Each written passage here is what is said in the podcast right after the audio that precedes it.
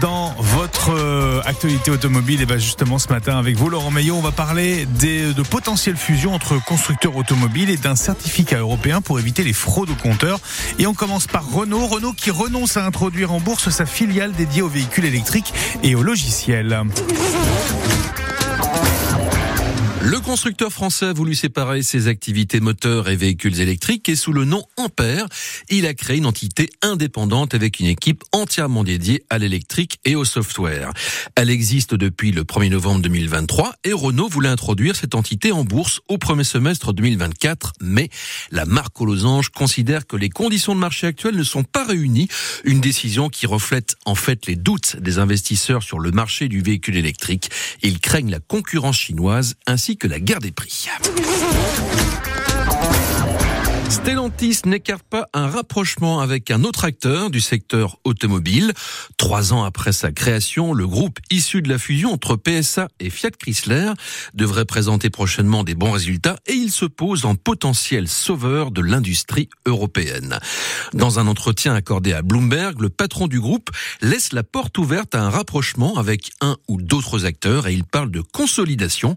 Alors que la Chine monte en puissance, Carlos Tavares prédit des difficultés pour les constructeurs qui ne pourront pas produire des véhicules électriques abordables. Et dans son interview, il parle de Ford, de General Motors et cite Renault. Rien de concret à ce stade, mais il est prêt à étudier les opportunités. La fraude au compteur, c'est peut-être bientôt fini sur les voitures d'occasion. La Belgique, qui préside le Conseil européen pour six mois, pourrait en profiter pour faire adopter son CarPass national. Il s'agit d'un certificat de kilométrage obligatoire lors de la vente d'une voiture d'occasion.